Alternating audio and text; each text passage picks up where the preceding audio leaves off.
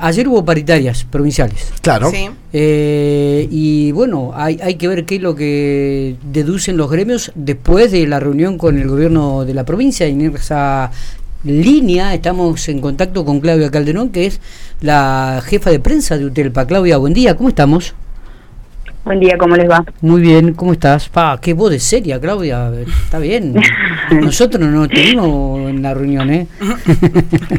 bueno. La reunión, de, sí, en realidad la situación, eh, tanto provincial como nacional, eh, amerita no abordarlo con, con seriedad porque, bueno, ustedes seguramente han estado informando ayer el resultado de la paritaria provincial y también las las noticias a nivel nacional, ¿no? Hay un cambio, eh, digo, más allá de, los números y demás, en las formas en que se mm, producen estas reuniones del año pasado a, la última, la de ayer, digo, en cuanto al humor, a los tratos, a las formas. No, nosotros siempre nos sentamos en la mesa paritaria a, trabajar y a, exponer nuestra postura con respeto lo que sucedió en el día de ayer y es justamente que en principio Roxana Buleara, nuestra secretaria general, expuso eh, bueno la necesidad de revalorizar y de cuidar el ámbito paritario porque nosotros lo consideramos fundamental, de ahí que eh, tenemos 170 acuerdos paritarios de, de los cuales esos 170 hay muchos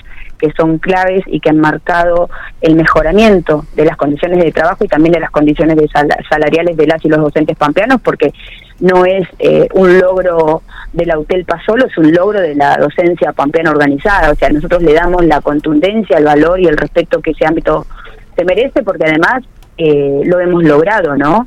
No no es que históricamente eh, los docentes pampeanos tuvimos el ámbito paritario. Es un logro tenerlo, por lo tanto, y es un logro tener eh, cada uno de esos acuerdos que repercuten en la vida cotidiana de, de cada uno de los maestros, maestras y profesores. seguramente hay algunos que son mucho más importantes, claves y, definitorios y, y otros no tanto, pero bueno, puedo nombrarte cuáles creemos que han sido fundamentales y la idea es seguir trabajando para mejorar ahí en ese ámbito que después tiene peso de ley, todo lo que tiene que ver con nuestras condiciones de trabajo dentro de la escuela, nuestro puesto de trabajo y el salario, obviamente. Claudia, eh, ayer el gobierno le otorgó el 20%. ¿Ustedes están de acuerdo o no están de acuerdo con esto? No, nosotros no estamos de acuerdo, por eso la, consideramos insuficiente. Bien. Sabíamos de antemano por este, bueno, por lo, lo que ustedes planteaban recién, eh, había salido en los medios que incluso hasta ese porcentaje, pero que el gobierno la iba a otorgar igual por decreto y bueno, lo que expusimos es que esta, estas decisiones y, este intercambio en los medios de comunicación eh, lo único que hace es eh, quitarle quitarle valor al espacio y a la mesa de negociación. Pero eh, respecto de, eh, puntualmente del ofrecimiento, nosotros consideramos que eh, tenemos una pérdida de, de nuestro salario que ya viene del año pasado. Nosotros analizábamos hace un rato que desde el mes de, octubre hasta el mes de octubre nosotros veníamos con cláusula gatillo. un salto, ¿no? Claro. Claro, veníamos con cláusula gatillo eh, empatándole a la inflación y eh, tratando, bueno, de, sostenerlo, pero bueno, no había una pérdida abrupta, pero eh, en el mes de noviembre no hubo aumento y en el mes de diciembre con el cambio de gobierno a nivel nacional empezamos a, a tener una inflación que eh, superaba los dos dígitos. Entonces, eh, abruptamente pasamos a perder casi la mitad de nuestro salario en dos meses, un poco más también. Entonces eso hace que, bueno, además eh, nosotros hablamos ¿no? de que hay un ajuste directo del gobierno nacional que tiene que ver con, en este momento, la quita del FONID, del Fondo de Nacional de Incentivo Docente, que está dentro de la Ley de Financiamiento Educativo. Eso es un un ajuste directo, ¿no? No están esos recursos. El mes pasado nosotros lo cobramos porque la provincia lo pagó, eh, pero en realidad la provincia lo paga porque eh, está acordado a mes vencido, ¿sí? Entonces, con el compromiso de que la nación iba a depositar esa plata. Esa plata que la provincia pagó no está, el FONI para este mes no está. No está. O sea, hay una desaparición de un 8% de, de nuestro salario de componente nacional que te lo quita el gobierno nacional para el caso de que tengas dos cargos o 30 horas o más. Son casi 30 mil pesos por cargo, 60 mil por, por dos cargos. claro, con los dos ítems. Ustedes recuerden también que ambos, ¿no? En, en el 98 logramos eh, después del interminable ayuno y la carpa blanca logramos el incentivo docente. Y el, el otro ítem que en términos numéricos es mucho menor es el de conectividad, pero lo logramos durante la pandemia. Recuerden que las y los docentes poníamos plata para internet, poníamos nuestros dispositivos, discutíamos con el gobierno provincial porque había muchas zonas en las que internet era muy caro, entonces la posibilidad de poder recuperar eh, eso lo logra la CETERA a nivel nacional para todo el país. Imagínense que provincias además que tienen el servicio mucho más caro y ni siquiera acceso a Internet. Pero bueno, estos dos ítems que tienen que ver también con una lucha nuestra, eh, desaparecen automáticamente por decisión unilateral y por no respetar eh, la ley por parte del gobierno de mi ley. Y por otro lado, ajustes que son indirectos, como es el aumento del combustible, el aumento de los alquileres, el aumento de los alimentos y la canasta escolar. Eh, por, nombrarte tres, ¿no? Que afectan a todos y a todas, pero puntualmente afectan a los docentes porque nosotros nos trasladamos, eh, bueno, en el caso de, de las ciudades de Pico y Santa Rosa también el aumento que se viene del boleto por la quita del subsidio. Entonces hay un recorte indirecto de, la nación también a las y los docentes. Está bien. Eh, Claudia, dos cositas, varias preguntitas tengo. Primero, el gobierno le otorga el 20%. A pesar de que ustedes no están conformes y no aceptan este 20%, el gobierno lo va a pagar igual a fin de mes. ¿Esto está claro y esto es así? Sí, sí, el gobierno lo va a dar igual. Nosotros eh, entendemos que hay una, gran necesidad de, los compañeros de recibir ese dinero eh, y obviamente la provincia tiene que poner plata en el bolsillo porque es el funcionamiento de, de, toda la rueda económica, ¿no? Nosotros eso eh, lo entendemos e incluso también nuestros compañeros lo necesitan, nos preguntan, pero nosotros no podemos dejar de decir que es una suma insuficiente porque hay una pérdida salarial que, supera el 60%, eh, pero bueno, también no hay que perder de contexto y nosotros eh, siempre hacemos el análisis de, lo que está sucediendo, no hay un recorte eh, a las provincias, que eso se da en todo el país, no hay un recorte eh, a las provincias por parte de Nación y esto genera conflictos internos dentro de la provincia. Pero bueno, nuestro sector necesita eh, una recomposición, ya te digo, hay un, fuerte impacto de, esto, de este ajuste indirecto que tiene que ver con, con el aumento del combustible, con el aumento de la canasta básica y con el aumento de los alquileres. Eh, eh, esas serían tres variables que, que, atraviesan la vida de las y los docentes y seguramente de muchos otros trabajadores y trabajadoras, porque en realidad también hay, eh, ustedes fíjense que hay a nivel nacional paro y movilización de un montón de sectores de la economía, del mundo del trabajo. Sí, sí. Eh, Claudia, eh, además del 20%, ¿también les aumentó el, tema del material didáctico para los maestros, para los docentes?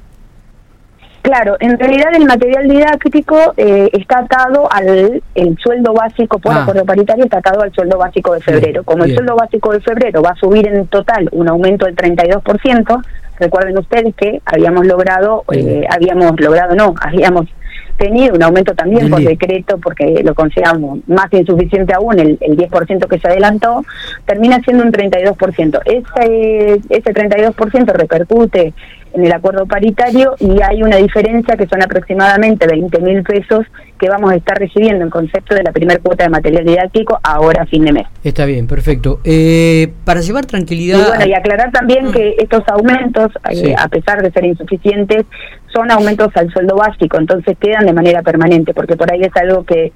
que hace ruido que, o que muchos preguntan. Es verdad. Siempre que hay aumento del, del básico y los porcentajes son eh, van al, van al sueldo básico, entonces son bonificables y remunerativos, ¿sí? Son sumas en blanco. Está perfecto.